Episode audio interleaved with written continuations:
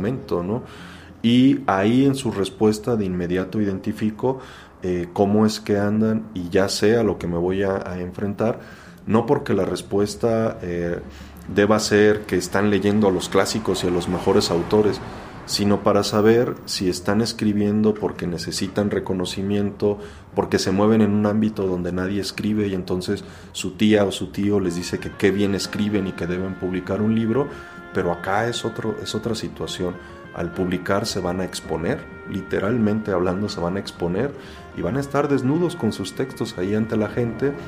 Entonces es un proceso que eh, me parece que nutre mucho el estar leyendo y releyendo a los grandes autores y evidentemente también a nuestros contemporáneos, ¿no? que eso es algo que también se hace poco, pero es un ejercicio muy saludable me parece. Se podría escuchar como que estoy manejando el tema de la lectura como una obligación, como algo pesado, y no, lo manifestaba hace un momento es un goce estético, es una apreciación, es un nutrirse, es un vivir otros mundos. Eso me parece maravilloso y claro, cada quien va a tener sus santitos de cabecera y va a tener a las personas a las que siempre regresa para que le cuenten algo. Y pues yo en esos términos diría, en narrativa, ¿quién no quiere regresar a Juan Rulfo? Por ejemplo, ¿no? ¿Quién no quiere regresar a Rosario Castellanos? Que a ella sí ya la había leído en su narrativa, o sea tenemos material y, este, autores capitales. En México eso es algo que nos debe enorgullecer y justamente es, a lo que refiero. Cada quien en los géneros que maneja puede eh, tener a las personas que considera que le nutren, que le enseñan algo. En mis casos pueden ser esos.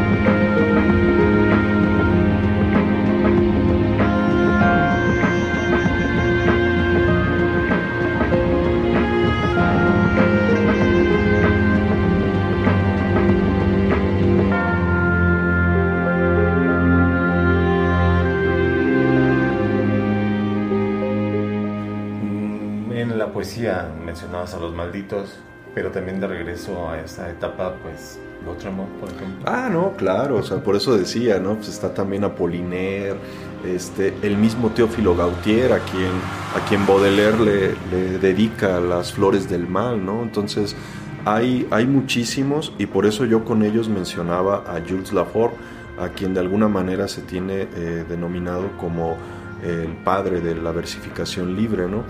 Pero justo pues ahí está este gozne del que hablaba. Eh, ellos también eh, es, paradigmático. Eh, por ejemplo, a Edgar Allan Poe, que también fue contemporáneo ahí de esa época, se le conoce en el mundo gracias a las traducciones de los malditos, en específico de Baudelaire.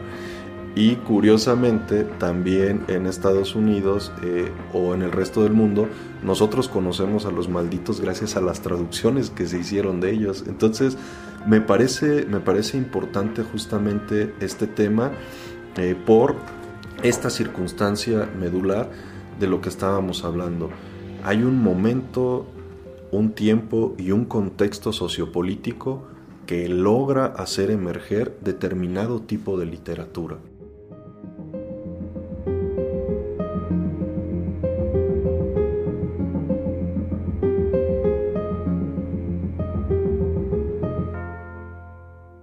Déjame recordarte las gastadas palabras de siempre, los armarios que encierran la humedad de los puertos y el sabor a betel que dejas en mis labios cuando desapareces en el aire.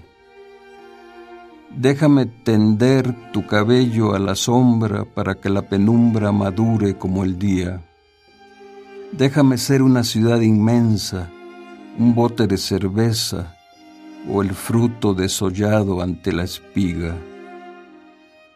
Déjame recordarte dónde me ahogué de niño y por qué hace brillar mi sangre la tristeza. O déjame tirado en la banqueta, cubierto de periódicos, mientras la nave de los locos zarpa hacia las islas griegas.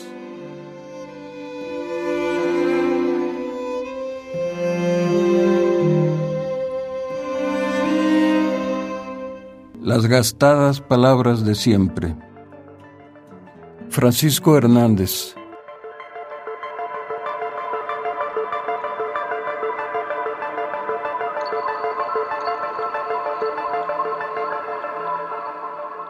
La magistralidad de los escritores es cómo nos cuentan esas historias o cómo lo plasman en su poesía o cómo lo plasman en escena. Es justamente ese tema que en ese sentido eh, tiene que ver muchísimo con el tiempo y el lugar que te toca vivir y los abrevaderos que tú eliges. Así que ahí tenemos una gran ventaja. Anteriormente era obligado visitar una biblioteca o adquirir el ejemplar Ahora tenemos la gran ventaja de que los libros están disponibles en su mayoría. Una cuestión solidaria a propósito de las otredades y de la comunión, nosotros mismos desde Silla Vacía hemos seguido el ejemplo de otros sellos editoriales y de bibliotecas de estar poniendo a disposición sus catálogos o gran parte de sus catálogos. Entonces, eso me parece fundamental porque ya no hay un pretexto para leer, ya no, no lo tenemos si nosotros queremos dedicar nuestro tiempo a otras cosas, es respetable, pero ahí tenemos el material y siempre pues lo vamos diciendo, una cosa lleva a la otra y un descubrimiento lleva a otro descubrimiento y si bien es cierto que sobre todo al hablar en este, en este momento de una época y un contexto en específico, justamente hace falta también eh, hablar y, e identificar el papel de las mujeres en todo esto, ¿no? Nosotros no conocemos a muchas autoras de esa época, pues justamente por lo que ya sabemos, o sea, estaban vilipendiadas, estaban supeditadas a trabajos del hogar, etcétera, pero en contraparte sí conocemos a una Sor Juana, ¿no? Que se rebeló contra todo absolutamente. Este, entonces, a eso me refiero, ¿no? O sea, me, me agrada mucho este tipo de cuestiones porque mm, se comienza a hacer justicia a la gente que lo merece. Y algo fundamental es que dejaron algo plasmado.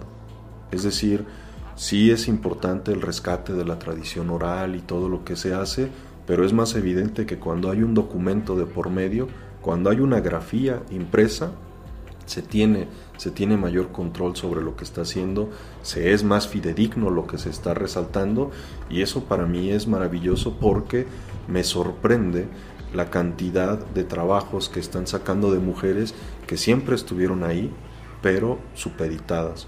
Eso para mí es maravilloso porque, pues, aunque por desgracia de manera póstuma, pero se les está haciendo justicia al reconocer el gran trabajo que hicieron y que la literatura, como todos los campos de la sociedad, sin ellas no sería posible.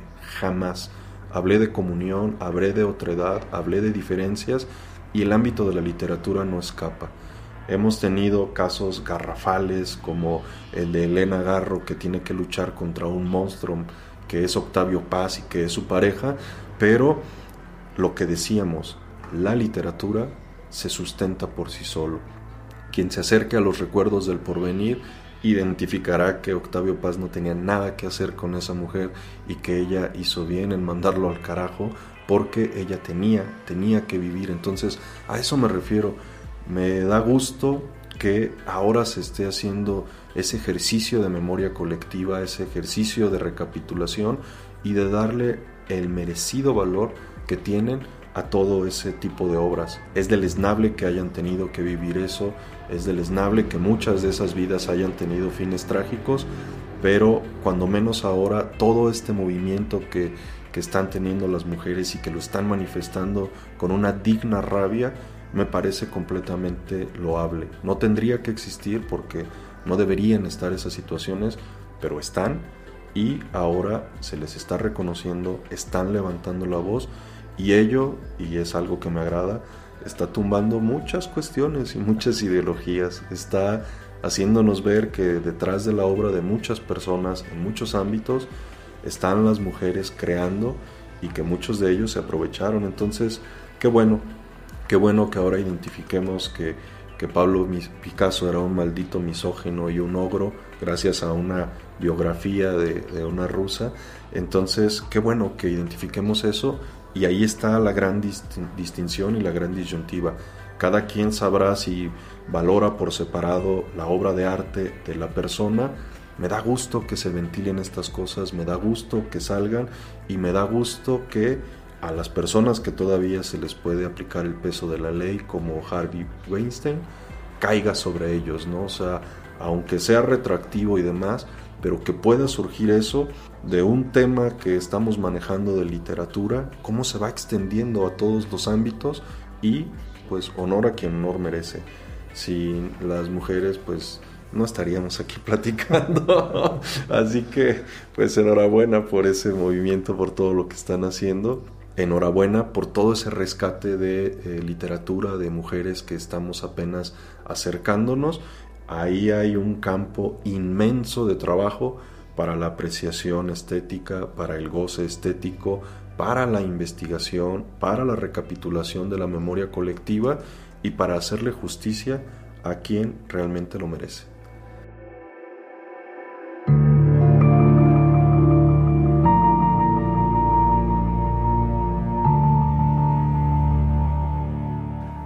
Un minuto crees que sobrevivamos al coronavirus?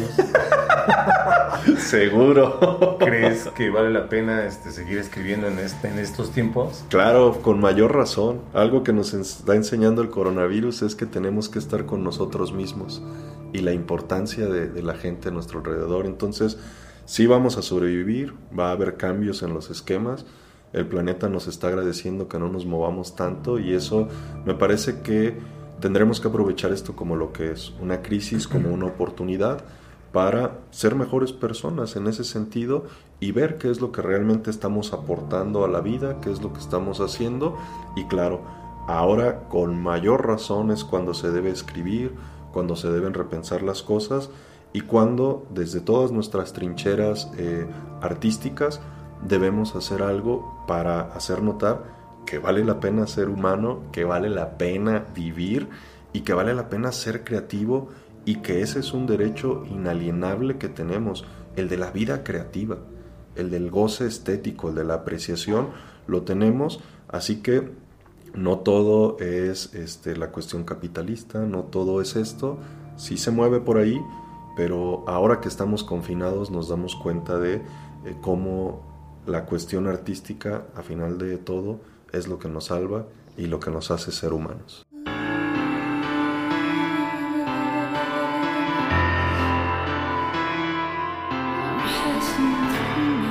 Estamos llegando a la parte final de Etcétera. Gracias a Miguel Ángel García, director de Silla Vacía, por habernos permitido realizar esta entrevista, por su amabilidad y por compartir con nosotros su espacio y su tiempo. Antes de despedirnos queremos recordarles que nos pueden encontrar en Facebook como etcétera de Radio Nicolaita. En este espacio virtual pueden comunicarse con nosotros, además de que también pueden encontrar algunas recomendaciones y la repetición de algunos de nuestros programas. Los invitamos a escucharnos el próximo martes a las 6 de la tarde a través de Radio Nicolaita, una radio cerca de ti. Soy Manolo Espinosa, gracias y hasta entonces.